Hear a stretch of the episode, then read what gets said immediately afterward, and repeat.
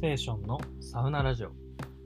このサウナラジオは関西在住の医療従事サウナサガステーションがサウナの入り方やおすすめサウナ、整い中の考え事などをゆるくおしゃべりするポッドキャストです。えーこんにちは、サガステです。皆さん整ってますか、えー今回は大阪のサウナ紹介でございます。はい。え今回紹介するのは大阪のディープな街京橋にあるサウナグランシャトーでございます。はい、行ったことのある方ならご存知かと思うんですけど、京橋といえばね、もう今では珍しいネオン輝く魅惑的な大人の街でございますよ。まあ、飲み屋街であり、風俗街であり、ちょっとね、女の子が一人で歩くには抵抗を感じるほどすごくディープな街でございます。どこかね、昭和の香りが漂う京橋独特の雰囲気が漂っています。で、最近のおしゃれサウナとは全く異なる、むしろちょっと入るのをためらってしまうくらいのサウナグランシャトーなんですが、まあ、実は昔から大阪に住んでる方々にはすごく馴染みのあるお店らしいです。というのも、グランシャトーの CM がめちゃくちゃ有名らしいんですね。もう大阪人は全員歌えると皆さん言ってるぐらい、それぐらい、えー昔はすごく庶民的な一面もあったようなサウナです。はい。えーそんな感じで、まあ、魅惑的な街にある魅惑的なサウナなんですけど、まあ、今となってはね、その昭和時代の繁栄がちょっとなくなってきて、えーなんですが、サウナは健在でございます。逆に今ではそのレトロな感じを楽しむことが、えーまあ、なんていうかな、醍醐味というか、えーおつな部分になっております。今回はそんな一度聞いたら必ず行ってみたくなるサウナグランシャトーのご紹介です。はい。ということで、まずは基本情報から、え話していきたいんですが、サウナグランシャトーは JR 京橋駅からすぐ、もう徒歩でいうと1分ぐらいの場所にありますね。え JR の大阪環状線で大阪駅から外回りで3駅行ったところに京橋駅があります。もうこの環状線を乗りながらね、えー外の眺めを、え眺めていて、グランシャトービルが見えたら京橋に着いたなっていうのがわかるぐらい、まあ、それぐらい京橋のシンボル的なスポットになってます。はい。で、グランシャトーはもうビル全体がレジャー施設のような感じになっていて、えーゲームセンターがあったり、えーパチンコがあったり、カラオケがあったり、サウナがあったりします。昔は中華料理屋さんもあったみたいですね。何なんですかね、この大東洋グループもそうなんですけど、このサウナとパチンコと中華料理屋ってなんかセットな感じがしますよね。昭和の時代からしたらこれが贅沢だったんでしょうか。はい。えーいい意味で、えー昭和感が色濃く残っていて、今では珍しいレトロサウナ施設といったところです。で、サウナはこのビルの5階にありまして、エレベーターで上がっていきます。エレベーターもね、あの1階にあるゲーセンの中にあのあって、ちょっと最初ね、どっから入っていいんかわかんない。もうこれといったエントランスっぽいエントランスはないんですけど、この1階のゲーセンの中にあるエレベーターを上がって5階に行けば、そこがサウナグランシャトーでございます。え営業は9時から夜の23時まで。え料金は、え平日50分コースが770円。えー100分コースが1540円、フリータイムコースが2310円となっております。まあフリーで2310円なんで、まあ、大阪の大東洋とかアムダとか、それぐらい、それと同じぐらいの値段帯になってるんで、まあまあまあいい値段はしますね。で、サウナの他にもマッサージがあったり、軽食とかドリンクが飲めたり、ジムもあったりしますね。えこのジムっていうのは結構、なんていうかな、フリーウェイトのえー器具が使えたりするんですけど、ちょっとね、やっぱ年季が入っていて、うーん、まあ、使えなくはないけど、うんちょっときしんだりもしてるかなという感じです。まあ一応、暇つぶしにはなるかなという感じでしょうかね。はい。ちなみに男性専用の施設になっております。はい。で、浴室なんですけど、まあ、サウナ施設というのも納得で、かなり広めでございます。そしてちゃんと綺麗です。洗い場と、えー、と大きな浴槽を含む3つのお風呂かな。で、サウナ室が2つ、水風呂という構成になってます。かなりシンプルですけどね。えーなんですけど、何より人が少ないっていうのがめちゃくちゃ僕のおすすめポイントでございます。まあ、今ではね、小さな銭湯でもすごく人が多いところっていうのはあるんですよね。えーあれだけでやっぱり、あ違う違う、あれだけ、えーこのサウナグランシャトーの広いスペースにもかかわらず、人が少ないっていうのがかなりポイントが高いところでございます。まあ、ゆっくりできるっていうのが個人的にはこのグランシャ島の一番のお気に入りポイントかもしれません。はい。まあ値段だけあってね、やっぱり、まあ今はちょっと勢いはないとはいえ、昔の、まあ大阪で一番と言ってもいいのかな。まあニュージャパンとかもあったかもしれないんですけど、本当に今でいう大統領とか、まあそれぐらいのレベルの本当に高級サウナ施設だったと思うんで、うん、やっぱ広さとか施設の充実度で言うと、やっぱりしっかりしてると。まあ、ただ、あの今となってはね、ちょっと古い昔の、うん、施設みたいな感じになってるんで、まあ、人はそこまで多くないと。なんで、まあ、今となっては逆に、まあ、そのサウナクロートからするといいんじゃないかなと思います。で、サウナもね、今から説明しますけど、結構いい感じなんですよね。はい。サウナは高温サウナと低温サウナの2つがありまして、えメインの高温サウナは、もうね、これぞバブリーって感じ。めちゃくちゃ広いです。もうなんだろうな、どれぐらいに広さかというと、うーん、なんか大きい会社の、もうその自社ビル持ってる大きい会社の中会議室ぐらいはありますね。そう、それぐらいかな。大会議室まではないかな。中会議室ぐらい。で、すっごいそのサウナ室じゃ広いんですけど、その割に座るところは少ないですよね。まあ、壁沿いに2段のあのベンチというか座るところがバーってあって、えー、と入り口入って遠い面はテレビとかヒーターとかなんか謎の石像ミロのビーナスみたいな石像があってその遠い面は段がないんで、えー、向かって左側と右側で右側もサウナストーブがサウナストーンが積まれてたりするんでそこまで広いスペースはないですねで、あと手前もまあ入り口があったりっていう感じで、まあ、その四方全部ベンチかというとそうでもなくて、結構広い割にはベンチのスペースも少ないと。まあ、でもそれでも30人ぐらいは座れちゃうんで、もう本当に広いですね。で、この中央スペース、もうその壁沿いにベンチがあるんで、中央スペースは本当に何もない、ただの無駄なスペースなんですよ。で、もうそこに体育座りしたら何人座れるんやってぐらいの広さなんですけど、もうその中央スペースはね、無駄な広いスペースがあります。もう広すぎてちょっと反対側に座ってるとテレビ見えないぐらい広いですね。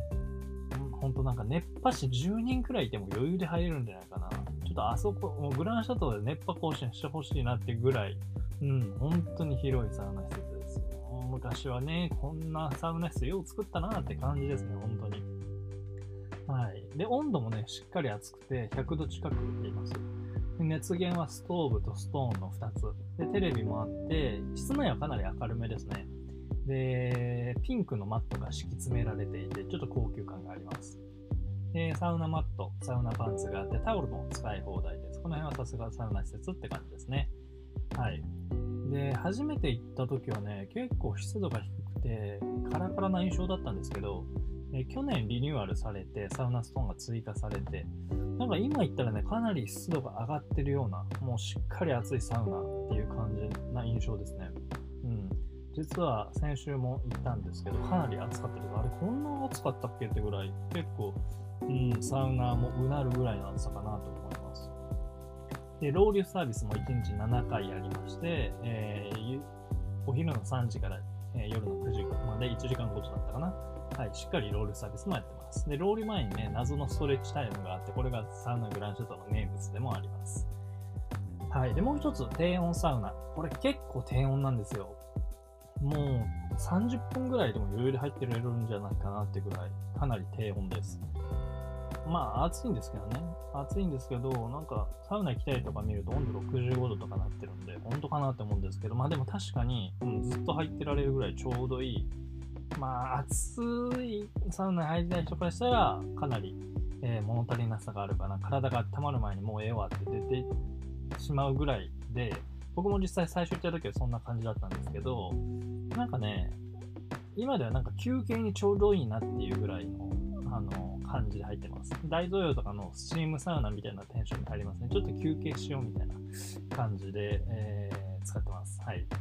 で、こちらは定員、一応サウナ行きたいみたいな12人入れるって書いてあったんですけど、そんな入れるかな？まあまあでも、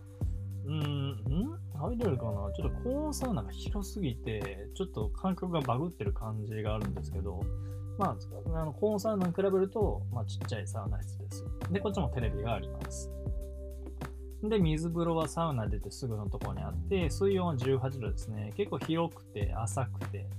うん、まあ、深さもちょっとあったらいいかなって感じですけど、まあでも、すごく広いです。人が少ないんで、そんなになんか苦に感じることもないし、広々と、うん、大の字になって、あの、ぷかぷか浮いてますね。はい。で、バイブラはありません。で、休憩スペースですね。外気浴はなくて、浴室内に椅子が5脚ぐらいあります。で、まあ人も少ないんでね、えー、でっかい、